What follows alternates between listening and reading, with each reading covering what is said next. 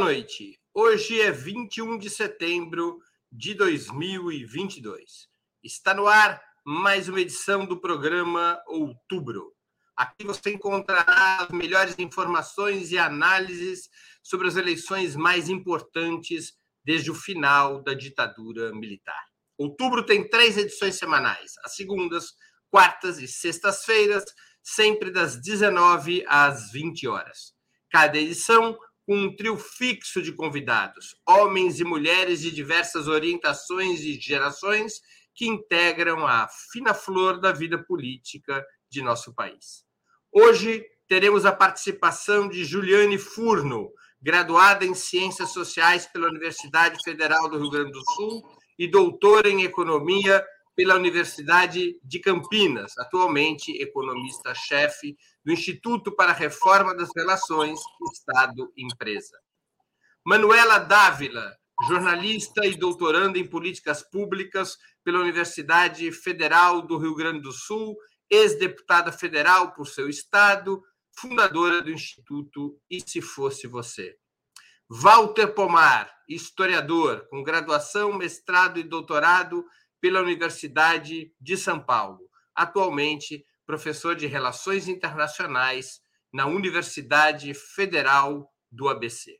Em nome de Ópera Mundi, agradeço aos três convidados e passo a primeira pergunta de nossa noitada. Quatro dos cinco principais institutos de pesquisa já divulgaram levantamentos nessa semana. Ainda falta o Datafolha. Mas IPEC, que é o Exibop, IPESP, FSB e Quest confluíram em apontar crescimento nas intenções estimuladas de voto em Lula, estagnação de Bolsonaro e relativa desidratação, tanto de Ciro Gomes quanto de Simone Tebet. IPEC e PESP cravam que o candidato petista teria votos suficientes para ser eleito já no primeiro turno ainda que por uma pequena margem. FSB e Quest ainda apontam ser mais provável no segundo turno, mas registram que teria, teriam aumentado as chances da oposição a Bolsonaro liquidar a fatura logo na primeira volta. Qual a análise que vocês fazem desse novo cenário e a quais fatores o atribuem? Manuela Dávila, com a palavra. Boa noite, Breno. Primeiro, eu quero parabenizar a Juliane, que é a nova professora da Universidade Estadual do Rio de Janeiro, uma conquista muito importante ter uma economista como ela formando novas gerações para pensar criticamente a sociedade. Vamos lá. Eu sou um pouco conservadora, viu, Breno, nesse assunto. Para mim, a eleição se realiza na urna. E nós estamos há pouco mais de, dez, de sete dias, pouco mais de uma semana, dez dias, acho, hoje, do dia da eleição. Então, sim, os institutos apontam uma probabilidade maior uh, de primeiro turno ou uma diferença maior entre os dois? Sim, os institutos apontam. Uh, podem acontecer muitos fatos nos últimos dez dias, sobretudo no mundo da internet? Sim, podem acontecer muitos fatos nos últimos dez dias, sobretudo no mundo da internet. O que, que interessa para mim Uh, e, pra, uh, e, e, digamos, e como eu orientaria, como dirigente partidária, digamos assim, a militância política, nossa militância política e social. Eu acho que nos próximos dez dias não nos interessa resultado de pesquisa. O que nós temos que fazer é ganhar as ruas, fazer campanha, conversar com as pessoas, sensibilizar as pessoas que ainda não nos escolheram, apontando as razões pelas quais é importante acumularmos força, e a vitória no primeiro turno pode significar efetivamente um maior acúmulo de forças do que no segundo, e garantir a eleição de deputadas e deputados progressistas. Né, eu sou da turma que acredita na vitória e acredita na, na, necessidade da disputa depois da vitória com relação aos rumos do governo. Então, para mim, até 2 de outubro, independente do que as pesquisas, do que os institutos apontarem, nós precisamos criar um clima maior nas ruas. Acho que nós temos uma campanha menos mobilizada do que poderíamos ter nas ruas, sabe? Eu me lembro das banquinhas do Vira-Voto de 2018. Nós não temos as banquinhas do ganha-voto em 2022. Então, acho que a nossa militância precisa ocupar as ruas. Acho que a pesquisa tem esse efeito, por vezes, de desmobilização. Olha que contraditório, né? E essa desmobilização tem uma incidência grande no resultado do parlamento. Então, é campanha na rua, adesivo no peito. Ontem até aconteceu um negócio engraçado comigo, Brena. Eu fui buscar a minha filha, estava numa pracinha com a amiga dela, e era uma daquelas pracinhas, sabe? Que vai muita gente de direita. Aí eu estacionei o carro falei, porra, será que eu vou descer? Eu vou descer e foda-se. Aí desci. Cheguei, estavam os pais da amiga dela com adesivo. Falei, cara, o que vocês estão fazendo de adesivo aqui? Vocês estão fazendo um experimento social de como, como ser agredido? Eles falaram, não, a gente ouviu os discursos do comício e a gente decidiu que vai para a rua sim. Esse é o espírito que eu acho que tem que nos tomar. A ofensiva nas ruas para garantir resultado na urna e para garantir a eleição de parlamentar comprometido com o nosso projeto. Para nós, é importante eleger o Lula, fundamental para encerrar o ciclo? Sim, mas é muito importante também garantir gente de luta no Congresso Nacional para que esse governo seja um governo que efetivamente promova a mudança em frente à desigualdade nefasta do nosso país. Mas, Manu, você acha, independentemente das pesquisas, que houve uma mudança do cenário eleitoral na última semana? Acho que gradativamente essa diferença vem crescendo e que sim, nós avançamos casas na última semana, né? Seja pelo apoio de setores expressivos, né? Digamos, como é o caso do Meirelles, como é o caso do PSDB de Goiás hoje, de os setores que significam uma amplitude política uh, efetiva, seja porque uh, de, a, acho que os últimos movimentos do Bolsonaro são movimentos equivocados, a terceira via naufraga, né? Uh, não, não, não, não aponta mais como terceiro, não, não aponta mais como, com alguma perspectiva para se consagrar. Então, sim, acho que teve uma mudança. Mas eu, eu ainda, Breno, eu ainda por isso que eu falo que eu sou conservadora. Eu realmente acho que a pesquisa nos coloca numa posição de, de delegar ao presidente Lula a responsabilidade exclusiva da vitória, sabe? Ah, tá tão bom, olha como o Lula é foda, sabe? E aí a gente não cria o ambiente de mobilização necessário para garantir uh, essa chance, essa possibilidade real de vitória no primeiro turno e para garantir a eleição de deputados. Eu estou muito preocupada com a eleição de parlamentares, porque nós já discutimos isso na semana passada. Nós estaremos uh, diante, se vencermos, como acredito que venceremos, de um governo do nosso campo, com uh, todos as, os atores políticos que sempre tivemos, mas com uma oposição organizada como nunca tivemos. Então, agora, cada voto no nosso para deputada ou para deputado também é um voto a menos no lado de lá. É a garantia de um governo mais ou menos avançado, entende, Breno? Eu, eu já tinha me acabado. Sei, Essa é tua mão assim para mim foi tu que me pediu para falar de novo. Eu, eu sei, mas é, é, meu eu sou regiamente pago para ser o maestro dessa orquestra. É, nós vamos voltar a esse assunto numa outra questão sobre eleições parlamentares. Juliane Furno. Bom, primeiro, boa noite, Breno, Walter e Manu. Obrigada, Manu, pelos cumprimentos. É, eu acho que houve uma pequena mudança das últimas pesquisas para cá, que sinaliza um certo estancamento ou, ou fim do ritmo mais acelerado de subida do Bolsonaro e ainda uma manutenção é, de aumento das intenções de voto no Lula. Agora, eu acho que essa mudança ela não é suficiente para dar conta de uma mudança mais estrutural do cenário eleitoral. Então, houve sim uma mudança, mas uma mudança pouco expressiva para é, ser possível carimbar aqui que, do ponto de vista da possibilidade de vencer ou não no primeiro turno, agora é possível é, apostar, ou é possível, através dos dados, identificar que sim, deve haver uma vitória no primeiro turno. Eu acho que, de qualquer forma, embora seja uma sinalização importante, deve haver segundo turno, levando em consideração que, mais do que o elemento das pesquisas é, anteriores, que obviamente são importantes, é, as eleições passadas é, apontaram que é muito é, possível a existência de movimentos de caráter mais coordenado. Meu áudio está ruim, gente? Está ruim? Vou tentar lá, ver se. Eu acho que é, a gente precisa tentar para esses movimentos mais coordenados de voto útil e de fake news e uma enxurrada organizada e orquestrada da direita para impedir a consagração da vitória no primeiro turno. Vejam que foi o Suplicy para o Senado né, em 2018, a Dilma para o Senado em Minas, o que tinha sido o Olívio no Senado em 2014 também. Ou seja, embora todas as pesquisas indicassem a vitória desses candidatos, elas não se concretizou, inclusive em grande medida, né, nesses casos, os candidatos passaram a terceiro lugar, porque há uma disputa pelo voto útil também na direita.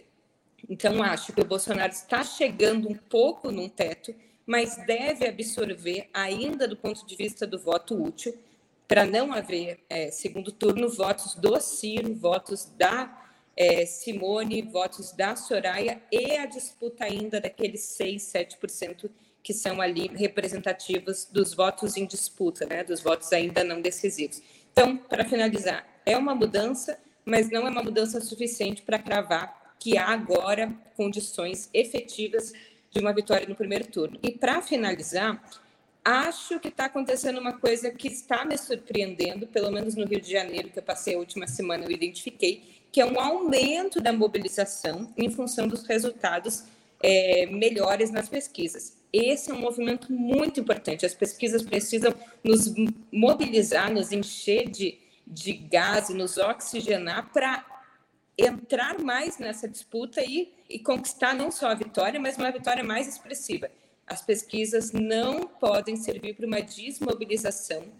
É, então, é, acho importante, espero que eu esteja visualizando o movimento correto, que é de avanço das ruas, porque essa campanha ainda está muito morna, não parece uma campanha da magnitude do que representam essas eleições no Brasil. Walter Pomar. Manuela, tá sem... boa noite. Tá bom, bom tá primeiro, bem. boa noite, Manuela, boa noite, Juliane, boa noite, Breno, boa noite a quem estiver acompanhando. Eu alerto que meu som está horrível, eu escuto muito mal vocês, espero que vocês estejam me escutando. O teu som, minha... o teu som está maravilhoso para quem escuta, pode ir na fé. Ótimo. Então, assim, na minha opinião, houve uma mudança muito suave nas pesquisas a nosso favor. Reforça a possibilidade de uma vitória no primeiro turno, mas continua não sendo mais provável. Mais provável continua sendo o segundo turno. Me preocupa que, em função dessa melhoria nas pesquisas, haja um arrefecimento das pessoas. Ou seja, nós precisamos de militância, não de torcida. Nós precisamos, como a Manuela falou, não de intérpretes de pesquisas, mas de pessoas que dialoguem com o povo, para tentar fazer com que a gente tenha a maioria no dia da eleição e não nas pesquisas. Nas pesquisas, o que está ficando evidente? Que existe a possibilidade de vitória no primeiro turno. Essa possibilidade já existia nas últimas semanas. O que houve de mudança é que o Lula sinalizou um crescimento, e o Bolsonaro um estancamento. Isso abre a possibilidade também de um deslizamento de votos das candidaturas da chamada terceira via em favor do Lula, mas, na minha opinião, o movimento principal que pode dar a vitória não é esse. O movimento principal que pode dar a vitória é consolidar o voto popular, o voto popular em favor do Lula, inclusive daqueles que já estão dizendo que vão votar no Lula, mas que precisam comparecer para votar e precisam efetivamente votar. A direita está contando com a abstenção histórica, que é muito maior do que aquela que aparece nas pesquisas. A direita pode operar para dificultar a ida das pessoas para os locais de votação. A direita pode aumentar a violência nos próximos dias para desestimular a militância. Ou seja, tem muita água ainda para passar por baixo dessa ponte. Não existe, não existe vitória consolidada e ademais salientar algo que me parece, a Manuela também comentou, que é muita gente acha, vamos ganhar logo para terminar isso. não vai terminar. Alguém acha que vai terminar o quê? Que o bolsonarismo vai desaparecer num passe de mágicas como Harry Potter? É uma palavra mágica, puf, vai sumir? Eles vão continuar. Aliás, veja, o bolsonarismo trabalha com a ideia de golpe como plano B e trabalha com a ideia de ir para o segundo turno como plano A para tentar ganhar as eleições. Mas se na semana que vem eles perceberem que correm o risco de uma derrota no primeiro turno, eles vão subir muito, muito a agressividade. Então, nós não devemos esperar, tá certo? Como único cenário, garantida a vitória no primeiro turno, a gente tem que estar preparado para ganhar, seja agora, seja no segundo turno, e temos que preparar para garantir a vitória, que não vai ser fácil, garantir a transição, garantir a posse. Então, o que vem por aí é muita luta e vai exigir muita mobilização, muita militância e menos torcida. Tratando-se, como analisam muitos, de uma disputa predominantemente plebiscitária, até de baixo teor programático, considera-se que a ampliação do apoio a Lula tem como fator fundamental a rejeição contra Bolsonaro. Quais os temas e discursos que nos últimos dez dias de campanha poderiam ampliar essa repulsa ao atual presidente, conquistando votos indecisos ou da terceira via para a candidatura petista. Juliane Furno. Eu acho que o que já está relativamente é, consolidado, inclusive quem assistiu a campanha, é, o, o, horário eleitoral de ontem, se eu não me engano, viu uma campanha que, na minha avaliação, acertou muito no tom, é, que é esse apelo típico de um, de um período de véspera de eleição, numa eleição que tem um caráter é, plebiscitário, que é fazer uma crítica é, ao Bolsonaro que envolve pelo menos três elementos importantes. E eu acho que eles precisam comparecer com mais fôlego nessa reta final é, para garantir que nesse processo plebiscitário de reunião de diversas forças e espectros da, da, da política, o Bolsonaro possa mais facilmente ser rejeitado nas urnas. Acho que um elemento é o um elemento democrático, é, eu, durante muito tempo eu relativizei se esse elemento tinha capacidade de, de mobilização, se tinha capacidade de adesão social, e eu estou me convencendo que tem, apesar de não ser uma pauta de caráter é, popular, estrito senso, ela tem muita capacidade de adesão de setores expressivos, é, principalmente da classe média e classe média baixa da sociedade brasileira, ou seja, há aqui um apelo do ponto de vista de uma candidatura que, que, que não é fiel de ocasião do processo democrático, né? que a democracia, ainda que a democracia burguesa e, e cheia de limites do Brasil estaria assegurada, ou do ponto de vista da possibilidade das organizações políticas sobreviverem, continuarem existindo para fazer o bom combate, exige é, a, a necessidade da opção por uma candidatura que seja aí comprometida com o rito democrático. Acho que a pauta moral também tem apontado capacidade de, de mobilização em torno do voto. Então, é, a forma como Bolsonaro tratou a Covid, uma pauta que, que não sei muito como categorizar, se é moral, se é econômica, mas as vacinas, muitas famílias é, perderam é, familiares nesse processo, na negligência com relação à vacina, com o trato da pandemia. E, em último lugar, o mais importante na minha avaliação é a pauta econômica. Quer dizer, é, é identificar que esse governo não é só um governo de trapalhadas do ponto de vista do, do, discurso, um governo autoritário, um governo sem modos, que não sabe comer com talher. O mais importante é que este governo, a despeito de ocupar esse papel e de cumprir esse rito, serve a objetivos que são objetivos de manutenção de uma situação de pobreza, de, de baixos salários, de desemprego, é, ou seja, a nossa vida está pior e a nossa vida está pior não por elementos exógenos e não só porque o presidente é um, é um imbecil do ponto de vista do, da, da, liturgia de quem ocupa o cargo, mas porque exerce uma política econômica anti-povo, antinacional, anti-desenvolvimento, anti-crescimento, anti-emprego. Então, acho que essas três é, características, com a proeminência na pauta econômica, me parece que é o que a gente precisa é, é, potencializar para garantir que a gente possa é, angariar esses votos ainda relativamente em disputa ou esses votos de outros setores, mas que precisam e devem vir para o campo é, ludista. Walter Pomar. Então, eu acho que a gente tem que trabalhar com um mix porque são setores diferentes do eleitorado.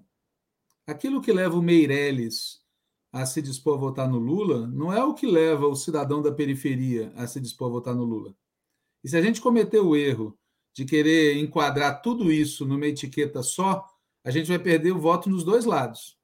Então, eu acho, concordo que é importante a questão das liberdades democráticas, concordo que é importante a questão da soberania nacional, concordo que é muito importante a insensibilidade social. Para mim, não é um problema de pauta. É, falar de pauta moral pode ter várias, várias interpretações. É um problema de insensibilidade social. Esse cara é um cavernícola. Né? Eu acho que essa questão do emprego e da renda e da inflação, que é isso a pauta econômica, eu concordo com tudo isso, mas eu acho que tem que dosar, e eu insisto, nosso alvo prioritário não é atrair é, setores do agronegócio, ou do PSDB, ou de centro. Nosso alvo prioritário é consolidar o voto popular no Lula e atrair setores que ainda estão indecisos. Por exemplo, dois a cinco salários mínimos. A maioria pobre desse país. Nós temos que trazer essas pessoas, garantir que elas votem, engajar mais pessoas. E eu acho é, que existe um aspecto que deve ser destacado, que é a esperança num futuro para o nosso país. Eu acho, eu, eu sou contra, absolutamente contra, acho ruim uma pauta defensiva do tipo do lado de lá está o monstro e nós. Não! Nós somos a esperança do futuro. Esse país só vai ter futuro para o povo brasileiro se a esquerda ganhar as eleições, se o Lula for presidente. Nós somos a mensagem de esperança, de felicidade, de alegria, para a gente ter futuro. Eu acho que isso é uma pegada poderosa para o povo brasileiro. O povo brasileiro ele não quer, entendeu? Eu acho que a gente tem que fortalecer todos esses vários aspectos que foram citados, mas fazer uma forte mensagem de esperança no futuro do nosso país, no futuro da nossa pátria, no futuro para o nosso povo, entendeu? É isso. Manuela Dávila com a palavra, nossa rainha das redes sociais, campeã mundial das redes sociais. O que fazer? O Breno sabe que viralizou um vídeo daqui, depois viralizou um áudio falso, que não era eu. Aí eu ouvi a, a moça dizer, não tem nada de errado. E o pessoal me mandava, essa voz não é tua. Aí eu falei, não, não é, mas deixa, deixa, deixa ser. Uh, bom, bom, eu acho assim, na internet há espaço para toda sorte de críticas, né? Porque justamente a grande vantagem da internet é a segmentação do conteúdo, ou seja, a gente pode fazer o conteúdo ao gosto do freguês. Então, dá para falar de democracia, dá para falar de, da insensibilidade profunda social, da maldade mesmo, né? Quer dizer, de uma pessoa que governou tendo esse prazer tétrico com a morte. Mas eu acho que nós, o que nós acumulamos nos últimos quatro anos, ou seja, o acúmulo social que cria as condições para que a gente volte a ter competitividade na eleição, para além do fato do nosso candidato ser o Lula, ele é muito relacionado às críticas e ao desgaste que nós construímos sobre o próprio Bolsonaro. Ou seja, o Bolsonaro, o, uh, nós não chegamos nessa eleição caindo do céu. Né? Nós chegamos nessa eleição com o acúmulo de 2018, com o acúmulo das ruas de 19, com o acúmulo das eleições de 2020, com o acúmulo de enfrentamento à pandemia, aprovação, por exemplo, do, do Auxílio Brasil pela luta dos parlamentares. Então, tem, há um acúmulo, e esse acúmulo é, sobretudo, um acúmulo crítico às várias facetas do Bolsonaro. Então, para mim, os últimos dez dias são menos sobre isso, e são mais sobre nós. Eu acho que nós precisamos apontar caminhos de enfrentamento ao desastre que o povo vive. Eu concordo com o Walter. Eu acho que a gente se preocupa demais Aí esse 1% do Ciro, como é que fala? Como é que a gente apela? Gente, a comunicação é direta com o eleitor, com a eleitora, com a mulher que teme a segurança ou o sigilo do seu voto diante de uma campanha difamatória com relação às urnas eletrônicas, né? Então, como é que a gente consegue apontar que a nossa centralidade é o enfrentamento da fome, é a garantia de trabalho e renda? Acho que, acho que o nosso caminho é por aí, Breno, sabe? Uh, é um caminho de apresentar o que nós, ou como nós vamos enfrentar os maiores problemas do povo. Por quê? Porque eu acho que existe uma parte grande de quem está com a gente, que está com a gente em função do acúmulo que nós temos de luta social e de fragilização do Bolsonaro.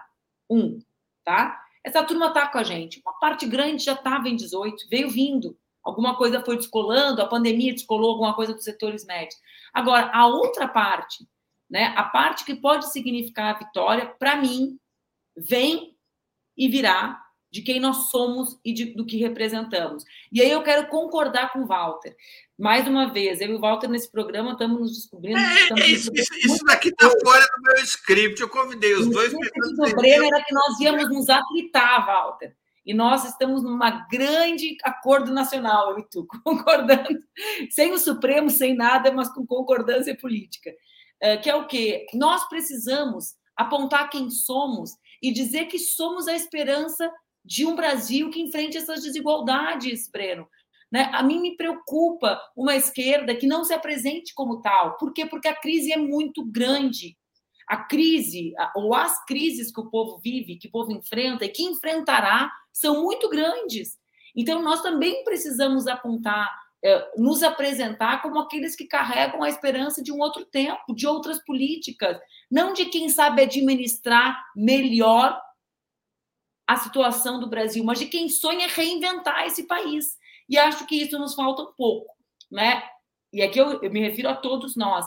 Vejam o exemplo da eleição colombiana, uma eleição histórica, né? Em que nós conseguimos, na minha compreensão, né, desgastar os adversários, mas também nos apresentar como uma alternativa de esperança para o povo. A próxima pergunta tem a ver com essa sua preocupação. No início desta semana, realizou-se um encontro de ex-presidenciáveis com Lula. A principal novidade foi a presença de Henrique Meirelles apoiando o ex-presidente.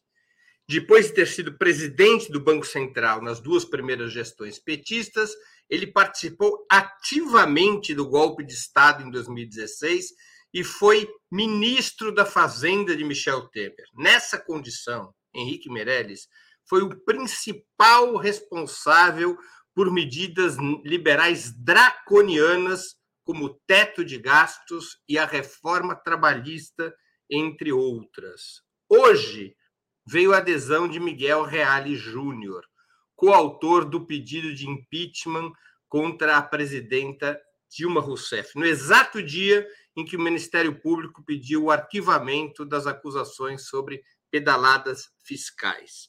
Apoios desse tipo, dentro da tática de frente ampla escolhida pela campanha, poderiam causar danos em algum setor a respeito do que está disposto a fazer um eventual governo Lula para mudar a vida do povo? Apoios desse tipo poderiam condicionar os limites de um novo governo Lula se o ex-presidente voltar ao Planalto?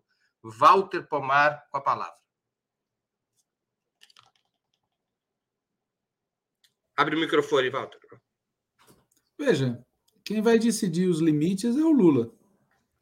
O Henrique Meirelles entrou dizendo que é um erro revogar o teto de gastos. E o Lula tem é, dito em todos os locais há muito tempo e tem repetido sem vacilar que não vai ter teto de gastos. Então, essa é a primeira coisa. Segundo, o Henrique Meirelles não é uma novidade. O Henrique Meirelles é uma praga que atrapalhou o primeiro mandato do Lula e o segundo mandato do Lula, mas não é uma novidade. O Alckmin é uma novidade. eleitoral, então, ele não tinha apoiado o Lula ainda. Meirelles, o Meirelles, eleitoralmente, é importante pelo voto dele e ponto. Eu acho bom que ele vote no Lula. Não quero que ninguém vote no Cavernícola. Mas eu não levo a sério isso eleitoralmente, entendeu? E o que ele representava socialmente apoiou o Lula no primeiro mandato e no segundo mandato. Não tem novidade nenhuma. A novidade nessa eleição é o Alckmin e o que o Alckmin representa. Então, não vejo que haja novidade nisso. O Miguel Reale Júnior é outro. Esse é um rato. É um rato. Eu não levo a sério também. Agora, é importante que esses setores votem no Lula, com certeza. Repito, não quero que ninguém vote no Cavernícola. Não quero que ninguém vote no cavernícola. Quais são os efeitos disso sobre o governo, futuro governo Lula? O mesmo que a gente já sabe, mesmo antes deles apoiarem. O futuro governo Lula vai ser um governo em disputa. Em disputa a partir dos neofascistas do lado de fora, dos neoliberais que farão oposição do lado de fora e em disputa internamente, porque dentro do governo, como foi no primeiro mandato e no segundo mandato do Lula, haverá setores social-liberais, neoliberais, setores social-democratas, setores socialistas. Setor... É um governo em disputa. Então, assim, a, a batalha pela definição dos rumos do governo Lula, ela está em curso há muito tempo. Que esses setores agora estejam se aproximando não altera essencialmente essa disputa. Ela já estava dada antes e vai continuar. Alteraria eleitoralmente apenas e tão somente se o Lula resolvesse agora e num eventual segundo turno fazer um discurso de é, contraditório com o que ele fez até agora. E eu duvido que ele faça isso. Porque se tem alguém que entende de eleição, é o nosso amigo. E o nosso amigo sabe muito bem que ele tem que se dirigir ao povo nas questões fundamentais. Então, nesse aspecto específico, não estou preocupado. Manuela Dávila. Também não estou preocupada, assim, Breno, até porque o único apoio que veio com compromisso programático, ou seja, que exigiu que o Lula assumisse um compromisso público, foi a Marina. Um compromisso que julgo adequado que ele tenha assumido, ou seja, os demais, ao que eu entendo, né, se somaram na candidatura justamente, assim como Miguel Reale Júnior, denunciando a ameaça que representa Bolsonaro ter um novo mandato. Ou seja, para mim foi mais um gesto deles em defesa da democracia, né? Por mais e as contradições aí são deles, não são nossas, né? Tem cada um que lide com as suas contradições. A gente já tem que lidar com, com um monte de problema do lado de cá. Então, eles, eles se somam uh, num esforço democrático. A Marina se soma num apoio, digamos assim, programático, anuncia, e acho que uma plataforma, uma plataforma positiva. Vê bem, Breno, eu acho que a gente acha que isso tudo importa mais do que importa de verdade, né? Eu acho que isso importa uh, como um sinal uh, para um setor da sociedade sobre, olha, existe aqui um balizamento em defesa, mas para o povo isso importa menos, né? Importa mais o que o Lula diz, como diz e como se apresenta. E eu acho que nós acertamos bastante até aqui e temos que acertar nos próximos dez dias nisso. Eu acompanhei os três comícios na região sul. Foram comícios impressionantes do ponto de vista numérico, né? Uh, quem viveu, como eu vivi a campanha de 2018, né, sobretudo em Curitiba e Florianópolis, né, viu o que é uma militância engajada. Agora, para mim, uh, isso e isso é, é o mais importante essa militância que se engaja nesses comícios, o Lula está com um pique extraordinário, né? O cara tem mais energia que eu, faz comício o dia inteiro em tudo que é lugar, vai para cá, vai para lá. Esse fogo que ele ateia, digamos assim, na nossa militância, tem que servir para nós dizermos e conversarmos com as pessoas nos próximos dez dias. Quem ganha eleição não é foto de ex-candidato. O que ganha eleição é essa, esse sprint final que a militância pode dar. Vê bem, nós não temos o sistema de distribuição de desinformação que eles têm, correto? Mas nós temos uma militância que eles não têm mais. Então, nós precisamos usar a nosso favor aquilo que nós não usamos sempre no último período, que é essa turma altamente mobilizada uh, pelo presidente Lula e que a gente tem visto nos, nos milhões, milhares, milhares de pessoas que ele mobiliza nas cidades por onde passa.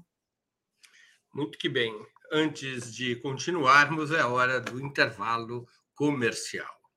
Antes de continuarmos, eu queria pedir a contribuição financeira de vocês para o Opera Mundi. Há seis formas de fazê-lo. A primeira é a assinatura solidária em nosso site, operamundi.com.br barra apoio. A segunda, se tornando membro pagante de nosso canal no YouTube. A terceira e a quarta, contribuindo agora mesmo com o Super Chat ou super sticker. A quinta ferramentas quando assistirem aos nossos programas gravados. A sexta é através do Pix. Nossa chave no Pix é apoie.operamundi.com.br. Eu vou repetir a chave no Pix. apoie.operamundi.com.br. A mais eficaz de todas as armas contra as fake news é o jornalismo de qualidade. Apenas o jornalismo de qualidade coloca a verdade acima de tudo. E esse jornalismo que Opera Mundi busca oferecer todos os dias depende da tua contribuição, do teu esforço, do teu engajamento, do teu bolso. É que nem a eleição do Lula, depende de você. Mais uma pergunta.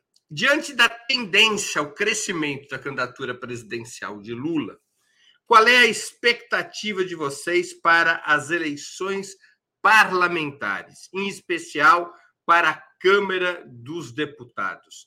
Novamente se vislumbra um parlamento de maioria conservadora, ou a esquerda, ou a esquerda seria capaz, ao menos, de ter 172 deputados, a cota mínima para impedir processos de impeachment e novos golpes parlamentares. Qual é a expectativa e o que pode ser feito para ir além dessa expectativa?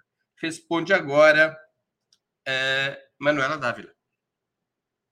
O Breno vai me pular mesmo, é isso? Eu vou o quê? É que ele começa cada vez por um, Ju. Não, eu não respondi a questão passada. A, a Juliane não respondeu a questão passada? Meu Deus, que falha. Então, antes de eu passar para a Manuela, a Juliana responde a questão passada. Eu vi que tinha um problema na minha tabelinha aqui. A idade é assim, viu, Juliane? A gente esquece como, das coisas. Como diria o Breno para mim, o problema na tabelinha está em frente à tabelinha. é, pô, colocou. Que falha, eu, eu peço. Não, não, falando sério, eu peço desculpas. Eu realmente pensei que você já estava ticada aqui. Então, com a palavra, Juliane, sobre a questão anterior. O Breno acha que eu sou tão conservadora que ele nem quer me dar a palavra para falar do Meirelles, porque ele tem medo que eu diga para o Lula chamar o Meirelles, mas eu não vou dizer.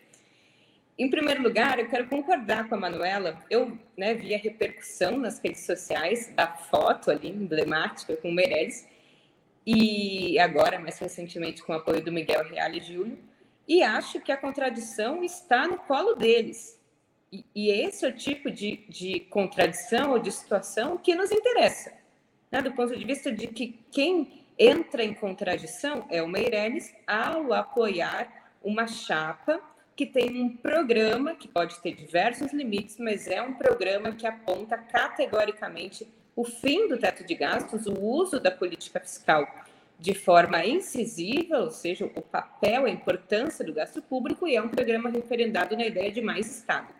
Quando Miguel Reale Júnior apoia a chapa Lula Alckmin, ele entra também, em boa medida, em contradição é, com o papel que ele desempenhou né, no, do rito antidemocrático é, e completamente alheio né, a, a, a, um conteúdo propriamente dito de pedalada fiscal ou, ou que justificasse um golpe contra a presidenta Dilma.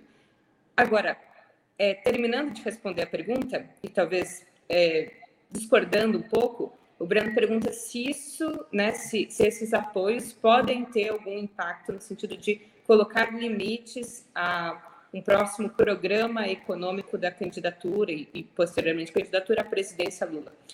Eu acho que pode, menos essas duas figuras, né, menos o elencar de figuras que estão, inclusive poderia citar o próprio Aloysio Nunes, que também tuitou é, ali uma crítica a, a, Simone Tebet, se não me engano, e, e referendou o perigo de, de, um, de um segundo turno.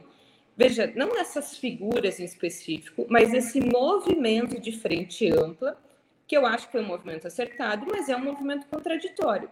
E esse movimento e a adesão dessas figuras e a maneira como a mídia repercute a fala do, do Meirelles são movimentos de cerceamento organizados para que um próximo programa de governo, efetivamente, esteja mais dentro das margens do que pode ali um, um social desenvolvimentismo sem romper com as bases fundamentais do neoliberalismo. Isso quem vai ditar, em boa medida, é o Lula, pela, pela potência e presença que ele tem, mas é a disputa e a correlação de forças que vai se formar na sociedade. Por isso, também referindo a ideia de que o nosso trabalho é muito árduo e é substancialmente pós-eleições. Eles estão fazendo o jogo deles. Meirelles apoia o Lula, não, não pode nesse momento colocar uma, uma, um, uma contrapartida, o programa está consolidado, mas vai incidir politicamente para disputar os rumos é, desse governo. E nós precisamos fazer o trabalho de disputar os rumos também pela esquerda. Então, respondendo, Breno, acho que sim, pode impor limites, é, como uma série de, de, de forças políticas têm imposto limites. Muito bem, peço novamente desculpa por ter pulado a Juliane, mas ela, ao falar com maior destaque ainda, veio pela esquerda dessa vez, pontuando aí os problemas futuros que podemos ter. É, eu vou refazer a pergunta da nova rodada. Diante da tendência ao crescimento da candidatura presidencial de Lula, qual é a expectativa de vocês para as eleições parlamentares, em especial para a Câmara dos Deputados? Novamente se vislumbra um parlamento de maioria conservadora ou a esquerda seria capaz de ter ao menos 172 deputados, a cota mínima para impedir processos de impeachment e novos golpes parlamentares? Manuela Dávila tem a palavra. Uh, Breno, acho que tem duas respostas para essa pergunta, né? Primeiro, assim, é, eu acho que nós teremos uma renovação uh, na eleição de parlamentares, como tivemos em 2018, me refiro dentro do nosso próprio campo. Né? As eleições municipais já foram um ensaio disso. O nosso campo tem se identificado com, quem se identifica com o nosso campo, eu me refiro, tem se identificado com novas lideranças, com mais mulheres, com mais homens e mulheres da periferia, né, com mais jovens do que se identificava há, sei lá, 16 anos atrás, quando eu fui eleita deputada a primeira vez e era a única deputada de esquerda com menos de 30 anos, né? Então acho que dentro do nosso campo haverá uma mudança. E eu acredito positiva, né, de pessoas mais identificadas com com os movimentos, enfim, menos tomadas pela pela lógica da, da dos mandatos ou da burocracia, das burocracias no plural partidárias. Uh, acho que, entretanto, aquilo que eu considero uh, mais solidamente de esquerda, ou mais formalmente de esquerda, não alcançará os 172. Agora, também é verdade... O que, você, o que você considera mais solidamente de esquerda? Que partido? Não, os partidos, né? Os partidos que, que, que formalmente denunciaram que era golpe, defenderam a liberdade do Lula, uh, nós, vamos lá, denunciaram que era golpe já é só uma parte, mas vamos dar, da, nós do PCdoB, o PT e o PSOL, né? Uh, digamos, Acho que nós não chegaremos aos 172. Mas também é verdade que tem muita gente solta em outros partidos com compromisso conosco. Então, tem uma parte do PSB, tem muita gente do PDT identificada com, a, com, o, nosso, com o nosso programa, com as nossas candidaturas. É, isso faz parte um pouco da maneira como a política brasileira se organiza. E quem sabe, juntos, esse bloco, assim, digamos, não. Não, não balizado pelo, pelos partidos, mas pelo programa, né? Mais comprometido com as nossas ideias, talvez esse bloco chegue aos 172. Agora, para isso é preciso mais campanha, né, gente? Porque é uma coisa impressionante que a nossa turma não se engaja na campanha dos seus deputados, das suas deputadas. A gente olha as redes sociais, é, tá, melhora Lula e tal, mas se eu se eu passar pelas redes dos meus amigos, eu tenho, se eu não soubesse em quem iam votar, porque sei, não saberia. Né? Então, acho que agora também é a hora da nossa turma fazer as suas correntes por WhatsApp. Sabe aquele, aquela lista de transmissão que dá para montar no WhatsApp, que vocês montam para fazer grupo de aniversário, amigo secreto de família, etc. Monta uma para indicar alguém que pode nos ajudar a mudar o Brasil porque não adianta, embora seja muito importante eleger o Lula para interromper o ciclo do bolsonarismo, não adianta nós não tentarmos aumentar a nossa força política dentro do Congresso Nacional. Então, passa os próximos dez dias conversando com pessoas para engajar em candidaturas de homens e, sobretudo, de mulheres comprometidas com a transformação do Brasil. É muito importante, gente, mais com o adesivo do Lula, né?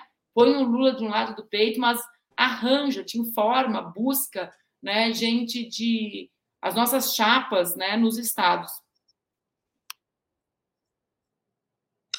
Val, é, Juliane Furno. Quero referendar aqui o que a Manuela falou do ponto de vista do diagnóstico da campanha é, bastante morna para os parlamentares, né? Tenho identificado muito isso em São Paulo, menos no Rio de Janeiro, mas, mas ainda um, um esforço importante é, para colocar na boca do povo né, a disputa, a polarização e a disputa das candidaturas majoritárias, mas para deputado, sabendo da importância que estamos aqui afirmando um diagnóstico de que esse vai ser um governo em disputa, este é um programa em disputa, portanto, uma parte dessa disputa fundamental também se dá é, no Congresso e, portanto, a eleição de deputados tem um caráter essencial, eu acho que está sendo um pouco negligenciada. Agora, o Breno é, pergunta sobre os 172 deputados e traz como um exemplo o processo de impeachment. E aí, é, eu acho que a gente não vai ter 170 do campo, que eu também compartilho com a Manuela, que é o campo propriamente de esquerda, é, mas é possível que tenha, em função inclusive do peso das candidaturas majoritárias, mais de 170 parlamentares é, que são parte dessa grande aliança que está dando sustentação para a candidatura do Lula. Agora, vamos lembrar o que foi o impeachment, o que foi o golpe de 2016, que contou com o apoio fundamental do PSB e de muitos deputados do PDT, né, que hoje estão na nossa aliança. Então, a determinação né, de se é possível aprovação de pautas fundamentais ou mesmo barrar o processo de impeachment, na minha avaliação deste campo político, dessa perspectiva que é que é que é adesão e acordo e aliança programática esquerda, a gente não vai ter. E aí essas forças políticas que hoje estão com a gente, mas que têm um comportamento pendular, vão depender muito das condições objetivas é, em que vai se dar o, o próximo governo. Por isso, não consigo ficar satisfeita e nem segura de saber que o, o nosso campo, né, PT, é, pessoal PCdoB, não vai provavelmente atingir os 170 e dois, por isso a necessidade de contar com esses parlamentares mais fluidos, que pelo que a história já mostrou, tem um comportamento pendular e aí, se a gente não tiver forte na sociedade, a capacidade de contar com esses votos no Congresso fica ainda mais dirimida. Antes de passar para o Walter, só uma informação. A soma hoje de PSOL, PT e PCdoB chega a 76 deputados federais. Esse é o número atual. Walter Pomar. Na eleição de. É bom lembrar que foram eleitos na eleição de 2018, né? Desculpa. Eleitos na eleição de 2018. Seja, no primeiro claro. turno da eleição de 2018, que a gente ficou ali. Lembram disso, né? Naquela noite, durante um período largo, a gente achou que não tinha ido para o segundo turno. Então, foi nesse contexto que esses 70 e poucos. É, foram eleitos até um pouquinho menos, depois, por conta das é, trocas de legenda, acabou subindo um pouco, mas são deputados eleitos em 2018. É a atual bancada, a soma das atuais bancadas de PT, com 56 deputados, PCdoB com 10 deputados e o PSOL com 10 deputados. Então, isso dá os 76 deputados atuais do campo de esquerda. Walter Pomar. Então, nós começamos esse programa falando sobre qual era a ideia fundamental. E eu falei, a ideia fundamental é o futuro. E aí, quando vem agora, a pergunta é como impedir o golpe? Ou seja, a pergunta é se nós vamos ter maioria para sustentar no Congresso as mudanças que a gente quer fazer no país. Essa é a pergunta. Mas ela é reveladora, a pergunta deveria ser essa a pergunta. Mas a pergunta feita é reveladora da retranca, da defensiva em que a gente está. Né? Essa é a primeira observação que eu queria fazer. A segunda é: concordo com a Manuela, nós temos um núcleo de esquerda cujo assim, a base fundamental é o PT, o PCdoB e o PSOL. São os três partidos que, mais do que se oporem ao impeachment, se opuseram à reforma previdenciária, à reforma trabalhista, lutaram por proteger o povo com consistência nesse último período. E esses três partidos não vão atingir 172. Então, nós temos várias tarefas diferentes. A gente tem que compor uma maioria para, nesse início de governo, aprovar mudanças que serão necessárias sustentar no Congresso. Nós vamos ter que ter uma maioria que impeça retrocessos e vamos ter que ter um núcleo de esquerda que possibilite mobilizar a sociedade, crescer nas próximas eleições, disputar os rumos do governo. Então, são esses três elementos, ou essas três, esses três círculos que nós vamos ter que criar. E acho que isso está ainda em tempo hábil. É nesses dias que grande parte do nosso eleitorado vai decidir se vota ou não para deputado. Porque é incrível, tá certo? É incrível que uma parte expressiva, mesmo sendo o primeiro voto, uma parte grande das pessoas não vota. Não vota porque não concorda com a.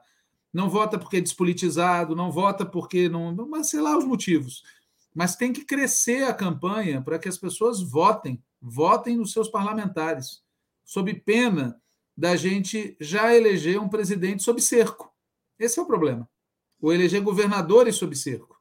Então é muito importante o que a Manuela falou. E acho, por fim, que tem uma questão que está implícita nessa pergunta, que essa sim é a preocupação que acho a Manuela tem destacado em todos os programas e que aparece na pergunta na questão anterior. Veja, o Lula não pode virar o cara do sistema e o Bolsonaro o cara do antissistema. Nós não podemos depender apenas de maioria congressual ou tem sociedade organizada que sustente esse governo, ou não tem chance da gente conseguir fazer nem reconstrução, nem transformação. Muito bem. É, mais uma questão. Nós já estamos nos aproximando do final do programa, mas eu sei que os três convidados têm um enorme poder de síntese. Como vocês analisam a disputa pelos governos estaduais nessa reta final, assunto que o Walter tocou nessa sua última intervenção, especialmente nos cinco estados com maior eleitorado: São Paulo, Minas Gerais, Rio de Janeiro, Bahia e Rio Grande do Sul. Juliane Furno, representando o Rio Grande do Sul, com a palavra. Aqui o Rio Grande do Sul é sobre. Fiquei feliz, Ju, que isso não começou. A Juliana agora está no Rio de Janeiro, ela faz o caminho natural do gaúcho, mas fiquei feliz de não ser eu a começar. Segundo Márcio Postman, os gaúchos se dão bem no Rio de Janeiro. Alguns levam golpe e se suicidam, mas outros se dão bem. Espero que eu seja uma delas. Eu estou bastante pessimista. Bom, é, Rio de Janeiro e Minas Gerais, acho que está bastante consolidada a derrota. É, a derrota. Rio Minas de Janeiro Gerais, ou Rio Grande do Sul? Rio Grande do Sul, perdão, já estou ah. já tô trocando. Rio Grande do Sul e Minas Gerais, eu acho que está bastante consolidada a derrota. Precisa haver um processo de avaliação, é, principalmente no Rio Grande do Sul, de mais longo prazo, né? Como eram estados é, de referência da esquerda, do PT, Minas Gerais é, teve governo é, do PT na eleição passada, né, perdeu em 2018. É, acho que precisamos fazer uma avaliação mais estrutural. E eu acho, aqui uma opinião, espero estar errada, que a gente deve levar desses estados só a Bahia. Digo isso porque acho que, embora o Haddad tenha as melhores condições já conquistadas por um, uma candidatura do PT para governo no estado de São Paulo, né? não só dos, dos 20 ou 30 e poucos anos é, de Nova República, mas historicamente o Estado de São Paulo teve nas mãos os partidos conservadores. Acho que estava dando uma campanha muito importante, é, mas não deve levar no primeiro turno. E caso não leve no, segundo, no primeiro turno, tem mais chance com Tarcísio, mas ainda assim eu acho que pela conformação do interior de São Paulo, que é o PSDB no estado de São Paulo, não deve ter apoio suficiente para enfrentar ou fazer frente ao antipetismo e, e, e o voto tradicional desse setor nessas candidaturas mais ligadas à direita. E a mesma coisa é o Estado do Rio de Janeiro. Portanto, acho que são candidaturas importantes, conseguiram alargar ali o espectro de, de aliados, se consolidar como candidaturas disputáveis, viáveis, mas no frigir dos ovos avalio que desses estados só a Bahia, e essa é uma derrota muito profunda que vai precisar, acho, de um processo de avaliação mais estrutural é, de como está a nossa relação e a, a relação partidária, a referência partidária, especialmente do PT nesses estados. Walter Pomar. Então, eu geralmente sou considerado como pessimista, porque eu gosto de fazer análise realista. Mas eu estou na, assim, na, na véspera de um combate. Nos cinco principais estados do país, tem 11 dias pela frente. Em 11 dias, muita coisa pode mudar. Até porque, pessoal, nós estamos num mundo em que a gente está discutindo aqui a eleição no Brasil e na Europa a discussão é sobre guerra nuclear. Então, assim, vamos nos dar conta que nós estamos num momento de imensas mudanças, de imensas reviravoltas. E o nosso recado, na minha opinião, deve ser para a militância da esquerda, do campo democrático popular, nos principais estados do país. O recado número um é o seguinte: ganhar no primeiro turno depende de vocês. Depende de uma imensa mobilização nesses estados em particular. E essa mobilização tem que ser pelo Lula e tem que ser pelo candidato a governador, pelo candidato a senador, pelos candidatos a deputado federal e estadual. E vamos com tudo. Porque agora, é uma coisa que a Manuela falou no início aqui, danem-se as pesquisas, gente. Danem-se as pesquisas. Nós temos que ir para cima. Eu lembro de uma história do Zé Augusto, velho Zé Preá, que mandou fazer uma pesquisa numa eleição Zé em Diadema. Para quem não sabe, foi prefeito de Diadema, em São Paulo. É, ele mandou fazer uma pesquisa em que ele perdia arrasadoramente. Sabe o que ele fez? Escondeu a pesquisa e foi para a rua e ganhou a eleição.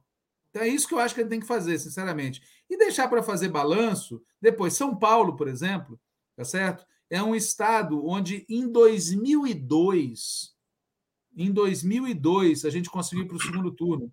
É um feito ir para o segundo turno, e ir para o segundo turno é uma nova eleição. E nós temos chance de ganhar. Se tiver segundo turno no país, colar no Lula. Se não tiver segundo turno no país, ter o Lula como cabo eleitoral. É possível ganhar em São Paulo. Então, assim, eu acho que não tem, a essa altura do campeonato, eu dou a mínima para o que as eleições falam e dou a máxima para a disposição de virada. Na Bahia, nós ganhamos eleição no primeiro turno. Aliás, o Jacques Wagner sempre tira sarro dos outros por causa disso, né? Ele dizia: nós vamos ganhar. E ninguém acreditava, e ganhava.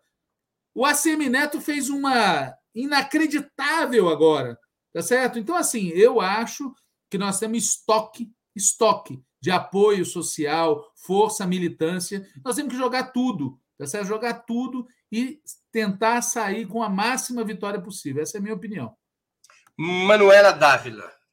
Olha, eu termino dizendo que eu não sou uma otimista de plantão, mas assim como eu abri o programa dizendo que nos próximos 10 dias muita coisa pode acontecer para que os nossos adversários acumulem força, né? Eu sou obrigada a dizer que muita coisa pode acontecer também para que nós acumulemos força. Então, acho que não existe eleição jogada em nenhum desses cenários. Evidentemente, a situação do Rio Grande do Sul é a mais difícil de todas das elencadas, né? Porque nas, nos outros lugares há, digamos, um equilíbrio maior das forças, né? Uh, Rio de Janeiro, crescimento freixo, São Paulo, Haddad no primeiro lugar, Aqui em Minas, onde eu estou, Calil é o segundo colocado, então a disputa é se haverá ou não haverá, assim como é em, na Bahia, né? Também o Jerônimo apresentando crescimento. Acho que nós precisamos nos dedicar para chegar ao povo nesses estados a partir do debate mais franco de todos. Olha, por qual razão nós queremos eleger o Lula? Nós queremos eleger o Lula para retomar um rumo de enfrentamento à desigualdade no nosso país. Como fazer isso com o Cláudio Castro, né? apoiado pela milícia e pelo, pelo, por todas as formas de organização do crime no estado do Rio de Janeiro. Como fazer isso com o PSDB ou com o Tarcísio no estado de São Paulo ou com a CM na Bahia? Então é importante que o povo perceba que, de fato, se é verdade que Lula sempre governou tratando uh, de maneira equânime né, aos governadores, independente do partido, também é verdade que faz muita diferença ter governador que apoie que dê força política. Então, sim, muita coisa pode acontecer. Acho que nós temos condições reais de acumular força e levarmos essas eleições para o segundo turno e, quiçá, construir a vitória em algum desses, uh, alguns desses estados, sobretudo com a possibilidade de vitória do Lula, que também impacta bastante o povo. Só não posso terminar sem dizer, Breno, que isso sirva de atenção sobre a nossa realidade. Quer dizer, a gente está falando de um estado como o Rio Grande do Sul, em que nós temos apesar da máxima valer também para o meu estado, né? Óbvio que muita coisa pode acontecer, onde nós temos um tucano neoliberal clássico, né? O preferido das elites brasileiras, que é o Leite, liderando a pesquisa, com o segundo colocado, um, um bolsonarista de marca maior, que o Onix. Né? A gente tem a CN Neto, carlismo, liderando na Bahia. Ou seja, isso tem que significar para a gente ver como nos falta acumular forças ainda para uma transformação maior no Brasil. A gente tem Tarcísio, segundo lugar em São Paulo, gente. Uma pessoa que ontem não tinha endereço na, na capital, no maior, né, no maior estado do Brasil. Então, assim, é preciso olhar e ver, nossa, essa gente tem muita força. É contra isso que nós lutamos na eleição e é contra isso que socialmente teremos que lutar depois dela, para derrotar o Bolsonaro, o bolsonarismo e construir um outro tempo no Brasil. Encerrei no tempo, Breno? Sim, senhora. Viu, Walter? A disciplina bolchevique ainda existe. Dentro do tempo. Chegamos assim ao final de mais uma edição do programa Outubro. Eu conversei hoje com Manuela Dávila, Juliane Furno e Walter Pomar. Temos novo encontro marcado com esses mesmos convidados na próxima quarta-feira, dia 28 de setembro. Antes disso, voltaremos a nos ver na edição da próxima sexta-feira, dia 23 de setembro, e de segunda-feira, dia 26, com os convidados, com a trinca de convidados correspondente a cada um desses dias. Eu agradeço aos convidados de hoje e à audiência, especialmente aqueles e aquelas que contribuíram financeiramente com o site de Opera Mundi ou com o nosso canal no YouTube. Muito obrigado, boa noite e boa sorte. Boa noite, gente. Tchau, tchau. Boa noite, gente. Tchau.